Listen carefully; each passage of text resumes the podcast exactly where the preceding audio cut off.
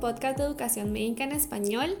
Mi nombre es María Jimena Alemán y hoy me acompañan Carla Asturias y José Andrés Aguilar. Este es nuestro cuarto episodio en la serie de estudios de laboratorio y hoy estaremos hablando de gases arteriales con el doctor José Rivera. Él es médico y cirujano graduado de la Universidad Francisco Marroquín y recientemente terminó un posgrado de medicina interna en Geisinger Medical Center del programa de Geisinger Commonwealth School of Medicine en Pensilvania. En su tiempo libre le gustan los deportes, especialmente el fútbol y el base, escuchar audiolibros y cocinar. Bienvenido José, muchísimas gracias por acompañarnos en este podcast. Queríamos empezar preguntándole eh, qué planes tiene por el momento. Buenas noches a todos y a todos los que están escuchando. Primero de todo, pues los, felicito por el, por el podcast. Eh, es una excelente iniciativa, así que sigan adelante. Eh, pues mis planes, ahora pues, pues, voy a ser hospitalista y planeo hacer una, un fellowship en, infectología. Eh, creo que pues medicina interna en general es una, es una ciencia ah, muy vasta y, excelente, ¿verdad? Que, que pues en general pues soy de las personas a las que en literal les gusta todo, ¿verdad? sin embargo, pues tengo especial, especial gusto por, por, por las bacterias, los virus eh, y las infecciones en general y los antibióticos. Y pues em, parte, parte, parte por eso es la razón de, de, hacer infectología. Buenísimo, José. Muy buenas noches. Hoy aquí le vamos a hablar un poquito de gases arteriales, como ya había hecho Jimena. Y vamos a aprovechar ese su gusto por la medicina interna. Eh, comencemos con la primera pregunta. ¿Qué información nos provee la gasometría arterial y en qué situaciones es útil? Sí, pues eh, los gases arteriales son un procedimiento que, que van a ver muy comúnmente, eh, ya sea en, en, los, en, los, pisos o, o en sus rotaciones eh, de cuidado crítico, si se dedican a eso. realmente el principal objetivo de obtenerlo es, es evaluar el, el, estado ácido base del paciente y, y, también el estado de oxigenación. va a tener los componentes principales que van a ser el pH, eh, la presión parcial de oxígeno y, la presión parcial de, dióxido de carbono. Eh, otro componente importante, pues, de toda la valoración de un ácido base va a ser el bicarbonato. Sin embargo, y esto lo voy a mencionar en varias ocasiones eh, durante la plática, es muy importante que, cuando valoren el bicarbonato lo valoren de la química sanguínea y no de los, y no de los gases, porque en los gases es un valor calculado. Eh, pues sus indicaciones principales, pues eh, la evaluación del paciente con estrés respiratorio agudo, eh, en pacientes que están ventilados, ¿verdad? Para su monitoreo y el manejo del, del ventilador, la evaluación de pacientes con, con, sospecha de alteraciones metabólicas y algo que quizás no, no lo van a encontrar tan frecuente en los, en los libros, pero, pero lo utilizamos mucho, es para la evaluación de síndromes hipoventilatorios crónicos. Eh, de hecho, parte del diagnóstico en apnea del sueño, en eh, síndrome de hipoventilación por obesidad, parte del diagnóstico se hace con, con, gases arteriales. Eh, y esas son pues las principales indicaciones. Qué dato tan interesante, la verdad que nunca se me había ocurrido lo del bicarbonato. Muchas gracias por esa perla.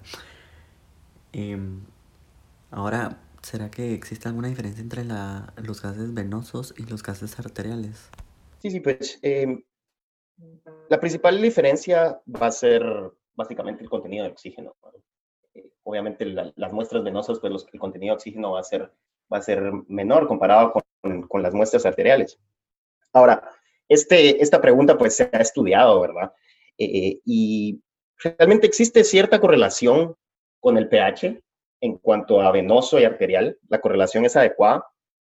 Pero cuando hablamos de la presión parcial de dióxido de carbono o PCO2, las opiniones son, son un poquito diferentes y realmente existen diferencias al respecto. En mi opinión, yo creo que, que hay, hay pocas, pocas situaciones en las que el análisis de gases venosos va a ser útil, al final de cuentas. El utilizar los gases arteriales, pues tiene que, tiene que tener también una indicación, ¿verdad? No, no es no es solo de, de, sacarlos, de sacarlos porque sí, son, es un procedimiento muy doloroso. Quizás las ocasiones en las que una una toma de gases venosos podría ser útil, eh, quizás en pacientes con, con, enfermedad pulmonar obstructiva crónica, que ya han superado la etapa aguda eh, y que realmente solo quieren seguir la correlación del pH, y también en, en, trastornos metabólicos en los que realmente solo seguir el, el valor de pH. Estos estudios, pues la correlación de PCO2 entre gases venosos y gases arteriales realmente no es, no es tan buena como para poder utilizarlos de manera constante solo para, para, para evaluar PCO2 en los pacientes. Y no digamos PO2, ¿verdad? El contenido parcial de oxígeno. Si tienen alguien con distrés respiratorio agudo, eh, la indicación es, son gases arteriales realmente y no gases venosos. Eh, como les decía, pues yo realmente los gases venosos los uso poco y prefiero utilizar los gases arteriales cuando realmente estén indicados. Totalmente de acuerdo que es un procedimiento súper doloroso, lo he visto con mis pacientes y pues ya sabemos que la mayoría de los que nos oyen pues son estudiantes de medicina, entonces nos comentaría un poquito de la técnica adecuada de cómo se sacan los gases arteriales, de dónde se obtiene la muestra. El, primero que todo el equipo, ¿verdad? Eh, ahora pues comúnmente utilizamos una jeringa plástica, ¿verdad? Eh, recuerden mis tiempos llenábamos las, las jeringas con heparina nosotros. Eso, es, eso no debería suceder, ¿verdad? Los, los kits de gases arteriales, pues eh, ya, vienen, ya vienen preparados. Una jeringa plástica puede ser de 1, 3, 5 ml. tiene que tener vacío, ¿verdad? Para que eh, la sangre pueda, pueda llenar sin necesidad de, de, ustedes mismos crear el vacío, ¿verdad? Que tenga autollenado.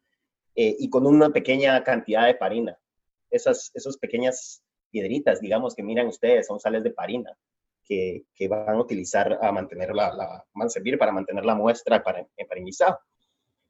Eh, la muestra debe obtenerse de la función de la arteria radial. Y como para todo procedimiento que ustedes van a hacer en sus carreras, lo principal, el éxito de, de esto va a ser el posicionamiento. El posicionamiento aquí de la muñeca va a ser muy importante eh, se puede utilizar una toalla, digamos, enrollada, ¿verdad? O algo que, pueda exponer eh, el área de la arteria radial o la muñeca, ¿verdad? Eh, de manera adecuada. y así pueden tener, pues, la, la muñeca en una posición extendida, ¿verdad? El siguiente paso que, pues, está en toda la literatura, no sé qué tanto realmente se utiliza en la práctica, ¿verdad? Pero, pero es importante conocerlo porque, pues, pues en, caso de, fallarlo, ¿verdad? Tiene, tiene complicaciones serias. Es la prueba de Allen modificada, ¿verdad? Y lo que, básicamente lo que hace esta prueba es que evalúa la circulación colateral de la arteria radial. Eh, básicamente para hacerlo, eh, se debe aplicar presión simultáneamente sobre la arteria radial, radial y ulnar al nivel de la muñeca y pedirle al paciente que empuñe la mano por alrededor de 30 segundos. Luego de que el paciente desempuñe la mano, eh, la palma de la mano pues debe tener un color más blanquecino, más pálido. Eh, pues esto va, va, a representar que ustedes pues, tienen ocluidas ambas arterias. Y entonces pues ustedes sueltan la presión de la, de la arteria ulnar primero. Eh, y eso pues les va a indicar, ¿verdad? El llenado rápido de la, de la palma de la mano, pues que existe una buena circulación colateral de la arteria radial. La arteria ulnar pues provee casi el 80% de la circulación eh, de la parte distal de la mano, entonces no debería de ser un problema, ¿verdad? Eh, sin embargo, pues es, es, recomendable hacer esta prueba cada vez que van a, van a realizar una prueba de gases arteriales. Y recuerden siempre que para localizar la arteria, arteria radial eh, está justo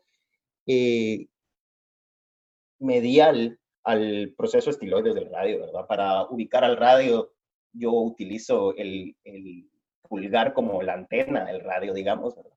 Y es la forma más fácil de recordarlo. Y ahí van a encontrar a ustedes, pues, la arteria radial.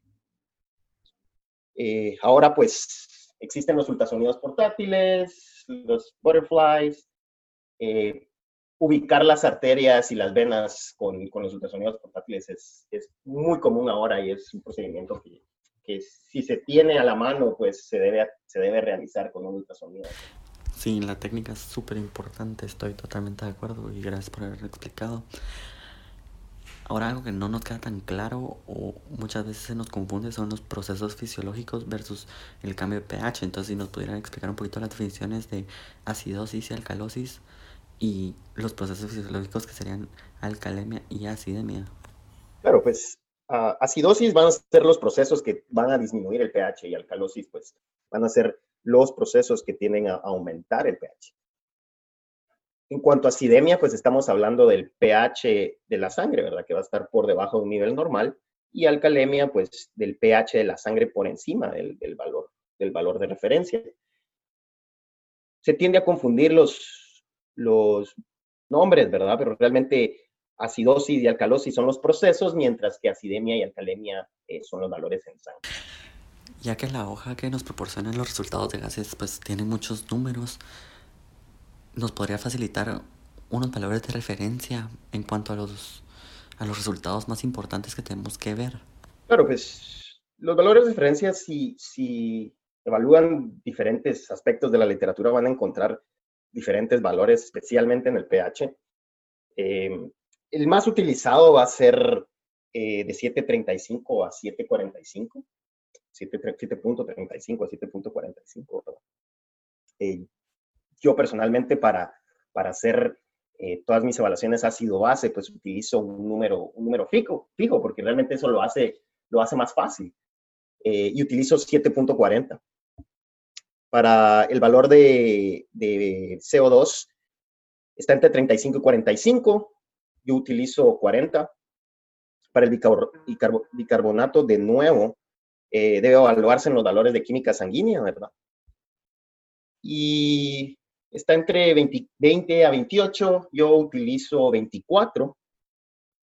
Y el onion gap, que es un concepto que pues vamos a hablar un poquito más uh, de él, un poquito más adelante, eh, está entre 10 y 14, yo utilizo 12. Mi primer pensamiento siempre que me imprimen la hoja de gases es, wow, cuánto número. Entonces, le queríamos preguntar, ¿tiene usted algún proceso con el cual o algún método con el cual usted lee los resultados de gases, así no se le escapa nada, nada, nada. Y si sí lo tienen, no lo podría compartir. Pues la, la interpretación de los, de los gases arteriales tiene que seguir una, una estructura, ¿verdad? Tiene que, tienen que tener una, un, un método para poder hacerlo de la forma más eh, fácil, ¿verdad? Que, para que no se les complique. Quieren que pues, vayamos paso a paso por el método? Sí, doctor. Pues, primero que todo, el primer paso, eh, evalúen el pH. Este, pues, les va a decir si, si hay una acidosis, ¿verdad? si el valor está por debajo de, 7.40, eh, y una alcalosis si el valor está por encima eh, el paso número dos va a ser evaluar la presión parcial de CO2 o el PCO2 olvídense por el momento del bicarbonato. Eso pues tiende, tiende a confundir, a confundir a muchos al inicio, ¿verdad? Porque pues, como, como, José Andrés decía, pues eh, el ver todos esos números pues tiene que ser confuso, ¿verdad? Entonces olvídense un momento del, del, bicarbonato y básense en el, en el PCO2. Si su PCO2 está elevado, ¿verdad? y el pH también está elevado o, los, o el PCO2 se mueve hacia la misma dirección que el pH, entonces tu, su trastorno va a ser metabólico. El trastorno primario va a ser metabólico. Ahora, si el pH, digamos, se mueve hacia abajo, pero el PCO2 se está moviendo hacia arriba, si existe esta diferencia o viceversa, entonces su trastorno primario va a ser respiratorio. ¿Sí? Entonces ya tienen ese primer paso, listo. El siguiente paso va a ser evaluar si existe alguna compensación. Y aquí pues va a depender de que tengan su, trastorno primario correcto, ¿verdad? Porque cada trastorno, trastorno primario, pues cada trastorno diferente va a tener diferentes métodos eh, de compensación. Después de que evalúen la presencia de, la compensación, el siguiente paso va a ser evaluar si existe un anion gap es muy importante que sigan estos pasos. Eh, incluso si ustedes creen que los, gases pues, se ven normales, ¿verdad? A veces pueden encontrar anion, gaps elevados en gas arteriales que se ven muy normales y que les va a indicar que realmente el trastorno primario es una acidosis metabólica con algún GAP elevado. Y por último, eh, es evaluar el, lo que llamamos el delta-delta, no es más que el, que el, cambio o el delta, ¿verdad? Del, del anion gap eh, dividido entre el cambio del bicarbonato o el delta del bicarbonato. Y vamos a hablar un poquito más de eso. Esa es una buena forma de organizar nuestros pensamientos al ver tanto número. Y la verdad que increíble cómo lo acaba de detallar en un proceso súper ordenado, el cual nos va a permitir no cometer tantos errores. Ahora avanzando un poquito, que ya lo hablamos, pero quisiera un poquito entrar a detalle, ¿cuáles son los trastornos ácido base más comunes? Claro, claro. Pues se pueden dividir básicamente en trastornos metabólicos, trastornos respiratorios, eh, y los trastornos respiratorios deberían de dividirse en agudos o crónicos. Los trastornos metabólicos, pues las acidosis metabólicas, pueden ustedes encontrar acidosis metabólicas con anion gaps elevados o anion gaps normales. Y hay pues diferentes ejemplos en cada uno de ellos, ¿verdad? Para acidosis metabólicas con anion gap elevados van a, van a escuchar diferentes eh, sistemas para poder recordar las diferentes causas. Eh, vamos a hablar de eso eh, más adelante también. Alcalosis metabólica, pues algunos de los más importantes, vómitos, pacientes con sondas nasogástricas, pacientes con síndrome de Cushing, pacientes con hiperaldosteronismo primario.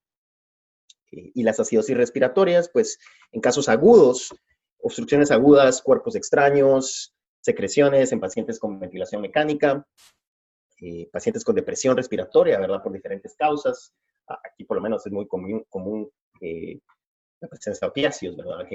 o, algún tipo de, droga que puede causar depresión respiratoria. Y en casos crónicos, pues, eh, enfermedades pulmonares, pulmonares crónicas, ¿verdad? Obstructivas, ¿verdad? Como, como POC. Y defectos neuromusculares, ¿verdad? Pacientes con, con miastenia, por ejemplo. Eh, o con esclerosis lateral ametrófica, ¿verdad? Es, es otro buen ejemplo para, para eso. Eh, y en cuanto a alcalosis respiratoria, pues va a ser cualquier proceso que incremente la frecuencia, la frecuencia respiratoria. Eh, pacientes con hipoxia, pacientes con neumonía, pacientes con, con ansiedad, eh, enfermedades neurológicas que van a incrementar la frecuencia respiratoria de base y, y algo muy importante, pues, intoxicación por salicilatos, ¿verdad? Pacientes que se intoxican con, con aspirina. Yo sé que es una de las principales causas de, de, acidosis metabólica con anion gap elevado, pero generalmente los pacientes se presentan con alcalosis respiratoria como, como trastorno ácido base primario. Gracias, José. Como usted decía, es re importante eh, abordar tanto los trastornos ácido base como un montón de cosas en medicina de una manera sistemática para que no se nos olviden cosas. Y parte de lo que mencionamos es eh, la identificación de trastornos ácido base compensados. ¿A qué nos referimos con este término y cómo podemos identificarlos? Claro, pues eh, si recuerdan, pues ese es el tercer paso de, de su estructura, ¿verdad? Cómo evaluar un, un, un, trastorno de ácido base. El cuerpo pues trabaja para mantener la homeostasis, ¿verdad? Y mantener el pH en, en, un rango controlado. Y del pH pues dependen los mecanismos, los mecanismos celulares. Los dos sistemas de compensación pues que tiene el, el organismo, pues el respiratorio, ¿verdad? Que generalmente es, da una respuesta aguda, ¿verdad? Eh, y responde pues a los cambios metabólicos. Eh, y el segundo pues es el sistema renal. Sin embargo, pues el sistema renal pues lleva un poquito más de tiempo en, realizar esa compensación, ¿verdad? Varios días en, en ocasiones, ¿verdad? Eh, pues, y esta compensación pues tarda más, más tiempo en, en establecerse.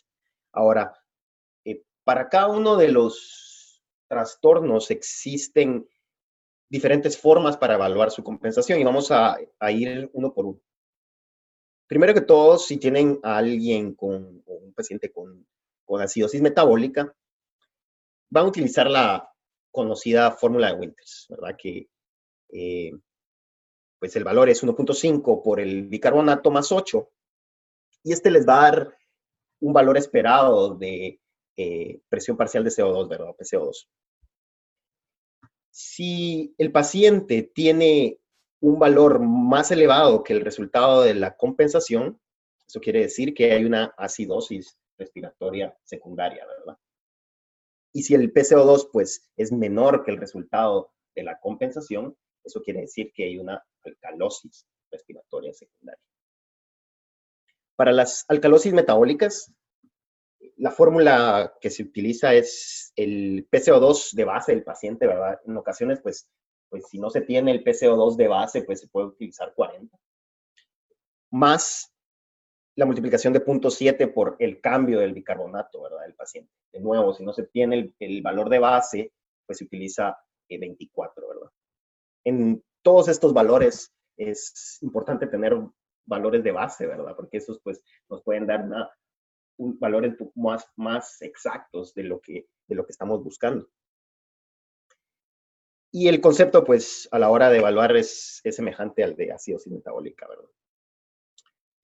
Em, si tienen un trastorno respiratorio, el valor de bicarbonato va a ser eh, menor, ¿verdad? Del esperado por la compensación, ¿verdad? Puede, pues, pues eh, va a haber una acidosis metabólica y viceversa, ¿verdad? Pero para los trastornos respiratorios tienen que evaluar primero si es agudo o crónico. Eh, este tal vez es el paso más complicado, ¿verdad? Porque pues la historia debería de dárselos, ¿verdad? No siempre se los da, eh, pero es realmente la mejor forma de hacerlo, ¿verdad? Los cambios agudos van a tener en promedio, ¿verdad? Uno a dos mil, equivalentes de bicarbonato por cada 10 milímetros de, mercurio de cambio en el PCO2, mientras que los cambios crónicos de 4 a 5 mil equivalentes por cada 10 milímetros de mercurio. Eh, y pues recordar estos números, esto sí es, va a ser de, memoria, ¿verdad? Básicamente, es una de las pocas ocasiones en las que realmente van a tener que, recordarse de, estas, de estas compensaciones, pero para acidosis respiratorias agudas, el cambio es de 1 o un equivalente bicarbonato por cada 10 eh, milímetros de mercurio. Para alcalosis respiratorias agudas es de 2 por cada 10. Para acidosis respiratorias crónicas es de 4 por cada 10 y para alcalosis respiratorias crónicas es de 5 por cada 10. Creo que la conclusión más importante de esto es que un desorden ácido-base compensado no es lo mismo que un pH normal y un pH normal no es el equivalente a la ausencia de desórdenes ácido-base. Eh, ahora pasando al siguiente punto de, del abordaje de los gases arteriales, queremos hablar un poquito del anion gap. Entonces, eh, ¿cómo se calcula este anion gap y qué información nos da? Claro, pues eh, el anion gap es básicamente la diferencia entre las moléculas principales con carga positiva, que el sodio pues es la, la principal, eh, y las moléculas con cargas negativas.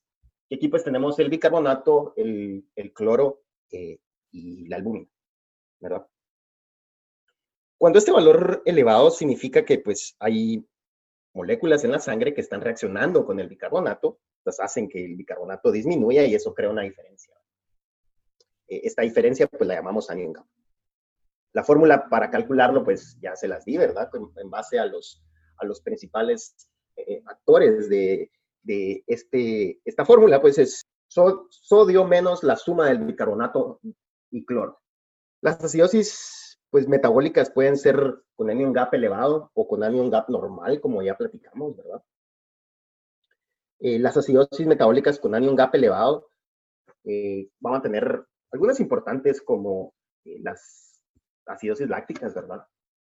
probablemente este represente quizás el, el 50% de los casos con, con acidosis eh, metabólicas con anion gap elevado, porque pues, la mayoría de pacientes que tienen algún tipo de, de, deficiencia en la perfusión, ¿verdad? O procesos, procesos infecciosos, pues van a, van a desarrollar eh, este tipo de acidosis. Eh, sin embargo, pues también existen cetoacidosis diabéticas, ¿verdad? Cetoacidosis por inanición, ¿verdad? y algunas intoxicaciones que también van a ser muy importantes, las intoxicaciones por etanol, etilenglicol, metanol, también por salicilatos, como ya hablamos, eh, y un componente importante que es la 5-oxiprolina. Eh, este es un metabolito del, del que pues, si, si, se recuerdan ustedes del, del, em, del anterior, ¿verdad? De Modpad, realmente no estaba ahí. Eh, y el nuevo mnemónico que, van a, escuchar, pues, que es Goldmark, eh, está ahí por, una razón, ¿verdad? Y es que, pues, las intoxicaciones por, por acetaminofén tienden a ser, eh, ciertamente comunes. y la presencia de uremia también, ¿verdad? En pacientes con enfermedad renal crónica. Ahora, en acidosis metabólicas con anion gap normal, uno muy importante es el alcohol isopropílico. La diferencia es que pues, la intoxicación con alcohol isopropílico comparado con las uh, intoxicaciones con los otros alcoholes ya mencionados tienen un manejo muy diferente. Eh, la diarrea en pacientes, diarrea y pacientes con ileostomías de alto gasto, eh, el, uso de, el uso de laxantes y la, la acidosis tubular renal, ¿no? las acidosis tubular renales que son algo, son, son, son enfermedades que todos sabemos que están ahí, ¿verdad? Son un poquito oscuras para, para al inicio de nuestras carreras, ¿verdad? Eh, pero también son un componente importante de acidosis metabólicas. Eh, y es muy importante recordar que la albúmina juega un papel muy importante aquí, ¿verdad? Es, es la principal proteína de la sangre eh, y pues tiene una carga negativa. En casos que esté disminuida, ¿verdad?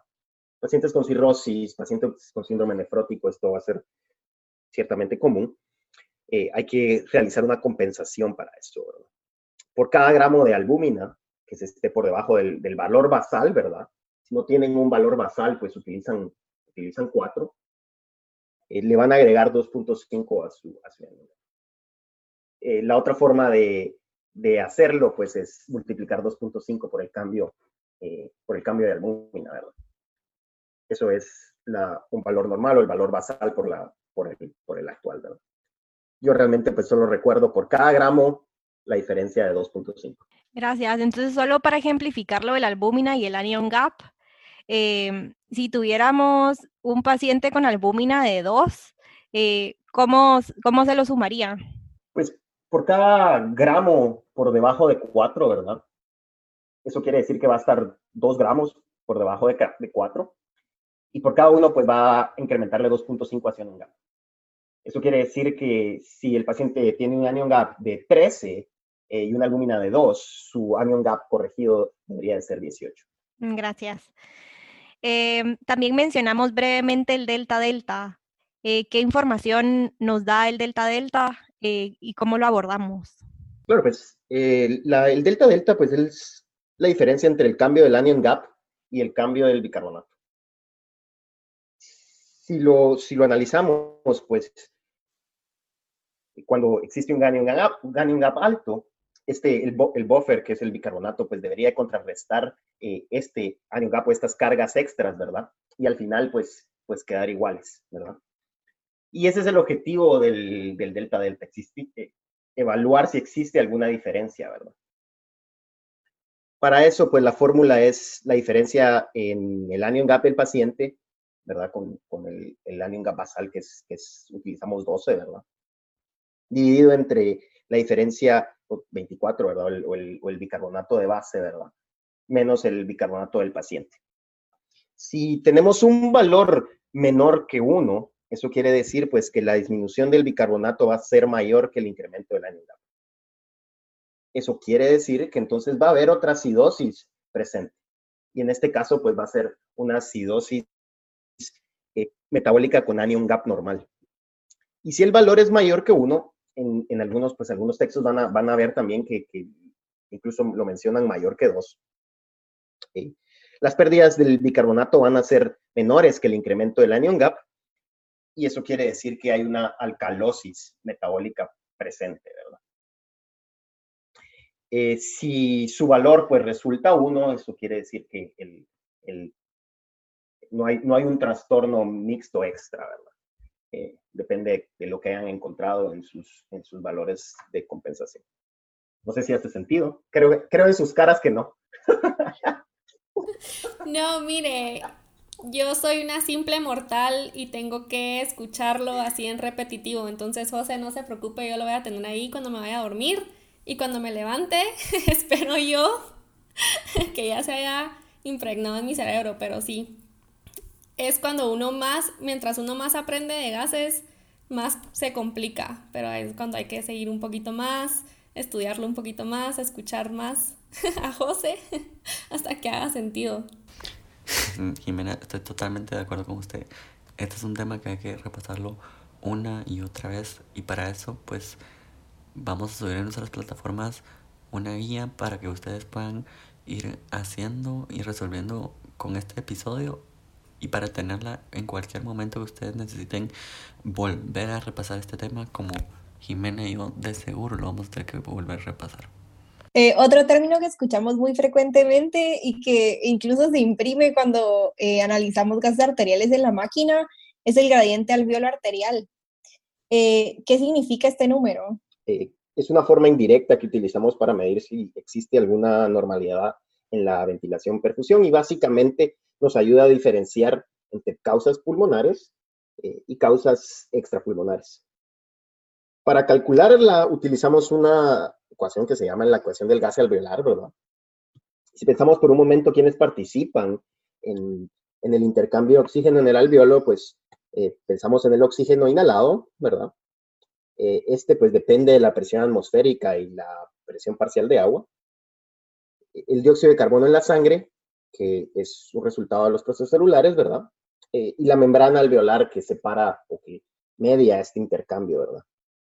Para eso, pues existe un coeficiente respiratorio. Eh, la forma más fácil de calcularlo, pues, eh, si ustedes pues, quieren, pues pueden ir por toda la, toda la ecuación. Realmente ahora existen calculadoras que, que hacen las, la, la medición por nosotros, ¿verdad? El valor normal depende de la edad. Eh, en personas jóvenes, pues es de 5 a 10 milímetros de mercurio. y esto, pues, respirando, o sea, el oxígeno eh, eh, del aire, ¿verdad? O sea, el, el FiO2 de, de, 21. Eh, y en personas mayores, pues de 10 a 20 milímetros de mercurio. En la práctica clínica, realmente la diferencia entre causas pulmonares y extrapulmonares, muchas, muchas veces la historia, el examen físico y el resto de exámenes, pues, pues se los van a dar, ¿verdad? la forma más fácil realmente de evaluar el estado de oxigenación en un paciente eh, mediante otra fórmula que pues, vale la pena mencionar, es la presión parcial de oxígeno dividido por la fracción inspirada de oxígeno. Este es comúnmente llamado PAGI, ¿verdad? Y el valor normal es de 300 a 500 milímetros de mercurio y cuando está por debajo de 200, esto va a indicar un compromiso severo en el intercambio oxígeno. Ahora, si hablamos y pensamos en hipoxemia, ¿verdad? Eh, debemos pensar en las, cinco, en las cinco principales causas en un paciente, ¿verdad? como les decía, ¿verdad? Las causas pulmonares van a tener un gradiente alveolo arterial elevado, ¿verdad? Estas van a ser alteración de la ventilación por perfusión. Esto quiere decir que el oxígeno no está llegando a los alveolos, ¿sí? neumonías, síndromes de distrés respiratorio agudo, edema, pulmonar, asma, EPOC, ¿verdad? La característica importante de esto es que cuando ustedes ven al paciente, está hipoxémico, y le ponen el oxígeno a, lo más que puedan, ¿verdad? Si tienen una, una, una mascarilla ahí a la mano, eh, estos pacientes responden a oxígeno, ¿sí? Eh, la segunda causa es shunt. Y aquí, pues, cardiopatías cianóticas, embolismos pulmonares masivos, cualquier causa que provoque eh, vasoconstricción hipóxica severa, ¿verdad? Si recuerdan su fisiología pulmonar. Y aquí, pues, el, el problema es que realmente no responden a oxígeno. ¿Sí? La tercera causa es la alteración en la difusión. Aquí el problema está en la membrana el oxígeno no puede pasar por una membrana que está dañada. Sistema pulmonar, fibrosis pulmonar, ¿verdad? Cualquier enfermedad que dañe esa, esa membrana. Y las otras dos causas van a, ser, van a tener un gradiente alveolar arterial normal o disminuido. Son causas extrapulmonares, ¿verdad? La hipoventilación o apnea, ¿verdad? El paciente no está respirando, ¿verdad? diferentes causas que, ustedes pueden, pueden, imaginar por qué el paciente no está respirando.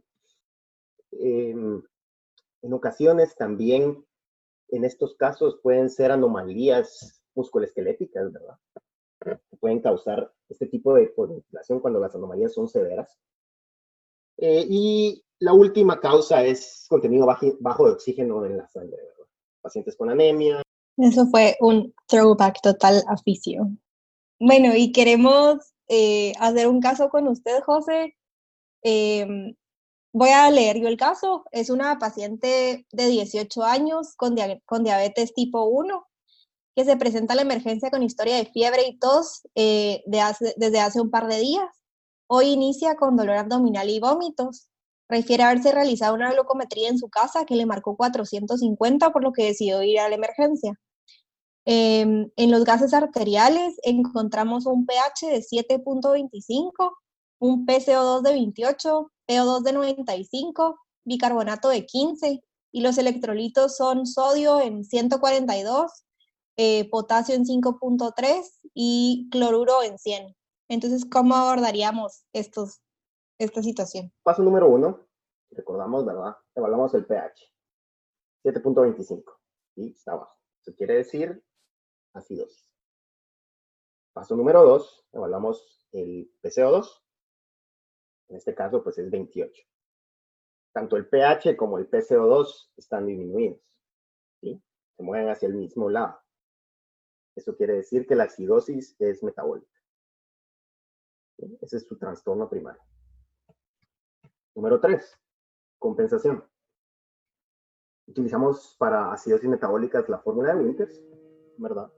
Si multiplicamos 1.5 por 15, que es el bicarbonato del paciente, y le sumamos 8, eso nos va a dar un valor de 30, 30.5. El valor del PCO2 del paciente, que es 28, em, es eh, menor, ¿verdad?, que el valor esperado. Eso quiere decir que hay una alcalosis respiratoria. ¿sí? entonces, em, vamos por, por el momento, tenemos una acidosis metabólica de base con una alcalosis respiratoria, ¿verdad? Cuarto paso es evaluar el anidato. Eh, tienen el sodio, que es 142, y tienen el bicarbonato, que es 15, y el cloro o el cloruro, que es 110. La suma de cloruro y bicarbonato les va a dar 125, y si le restan eso al 142 del sodio, les va a dar 17. Aquí no tenemos albúmina, entonces no podemos corregirla, pero 17 pues es elevado, eso quiere decir que tenemos una acidosis metabólica con anion gap elevado pues aquí ya pueden empezar a pensar en causas, ¿verdad? Tienen una paciente con diabetes tipo 1, con, hiperglicemia, eh, pensando que probablemente pues tiene una situación así. Y por último, pues el quinto paso es calcular el delta delta. Para eso, pues el cambio del valor del anion gap, 17 menos 12, eso les va a dar 5, dividido entre el cambio del valor del bicarbonato, que es 24 menos 15, y eso les va a dar 8. Y eso, pues, eso les va a dar un valor menor que 1. Si el valor es menor que 1, eso quiere decir que hay también una acidosis metabólica con anion gap normal. ¿sí? Entonces, al final de cuentas, tenemos un trastorno metabólico que va a ser una acidosis metabólica con anion gap elevado, una alcalosis respiratoria y una acidosis metabólica con anion gap normal. Generalmente en estos casos, cuando hay alcalosis respiratoria, pues eh, las acidosis metabólicas con anion gap normal van a ser acidosis hiperclorémica. Yo solo quiero decir que yo hice el problema y yo no hubiera podido llegar a la, solución. yo, lo escribí, yo puse los números em, y no había llegado a que era una acidosis con alcalosis. Entonces eso demuestra que uno siempre tiene que hacer todos los pasos, aunque no los entienda. Sí, si hacen, si hacen todos los pasos en orden, no se van a confundir. Seguro, no se van a confundir. Gracias, José. Y para terminar, queríamos pedirle que nos dé algunas perlas clínicas sobre lo que hablamos el día de hoy. Claro, pues lo principal va a ser que utilicen el examen solo si es realmente necesario, ¿verdad? Eh, recuerdo cuando pues estábamos en, la práctica, pues eh, en, en, nuestros hospitales, pues tendríamos a hacer gases cada seis horas en algunos pacientes, ¿verdad? Eso no debería de pasar, ¿verdad? Los, gases arteriales no deberían de ser un examen que esté, eh, que se realice cada cierto tiempo, ¿verdad? Muy pocas excepciones, ¿verdad? Pacientes con, con síndrome de estrés respiratorio agudo eh, en el ventilador. Eh, para eso, pues, los, los enviaría a una página que se llama Choosing, Choosing Wisely. es una página del, pues es de la, del ABIM, ¿verdad? La Asociación de, de, de Medicina Interna y ahí pues les va a dar diferentes ideas, ¿verdad? De qué tests deben utilizar en ciertas ocasiones, ¿verdad? Básicamente lo hicieron para tratar de disminuir el, el uso excesivo de algunas pruebas. La, la gasometría arterial pues es una excelente herramienta, ¿verdad? Para poder analizar y, y poder pensar en las causas posibles de los trastornos ácido-base y de oxigenación. Siempre recuerden, y sobre todo cuando están empezando, ¿verdad? Su historia y su examen físico siempre va a jugar un papel muy importante, ¿verdad? Y no va a cambiar eh, muchas veces lo que obtienen ahí, ¿verdad? una historia como la que la de nuestro problema, pues era bastante sugerente de, de situaciones diabética y podían analizar de que probablemente el, el, el trastorno base eh, primario iba a ser una acidosis metabólica cuando un gap elevado. Eh, Tercero, pues hagan su, su, evaluación de gases arteriales de manera sistemática, como ya lo mencionamos. No se van a confundir si lo hacen de forma sistemática, te los digo. Cada vez que lo hagan, se recuerdan de mí, ¿verdad? Ojalá en, una buena forma.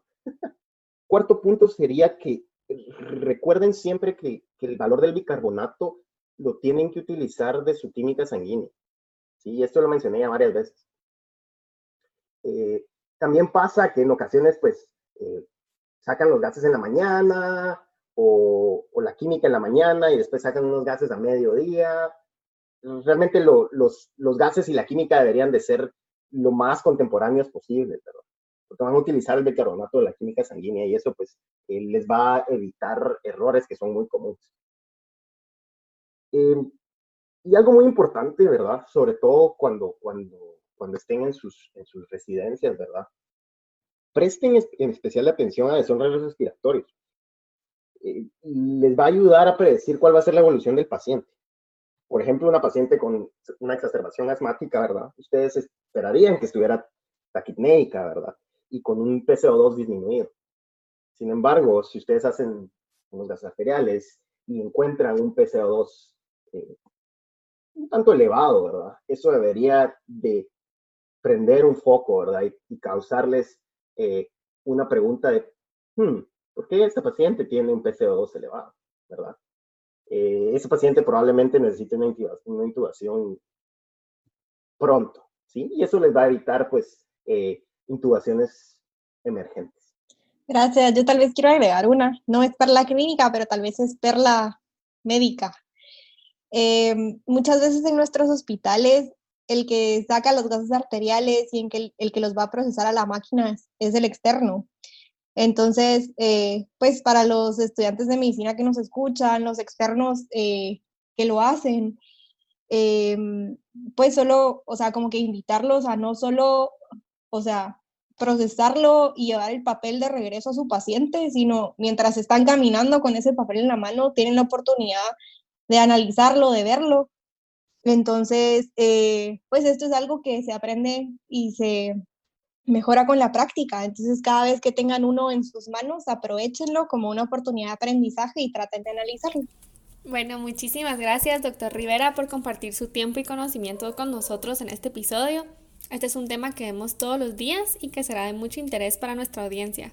Le deseamos lo mejor en su aplicación infectología Estamos seguros que escucharemos grandes noticias de usted en el futuro y esperamos eh, tenerlo por aquí en otro episodio. Y para todos los que nos escuchan, esperamos que este episodio les sea útil en su práctica diaria. Síganos para más perlas clínicas por unidad intratecal.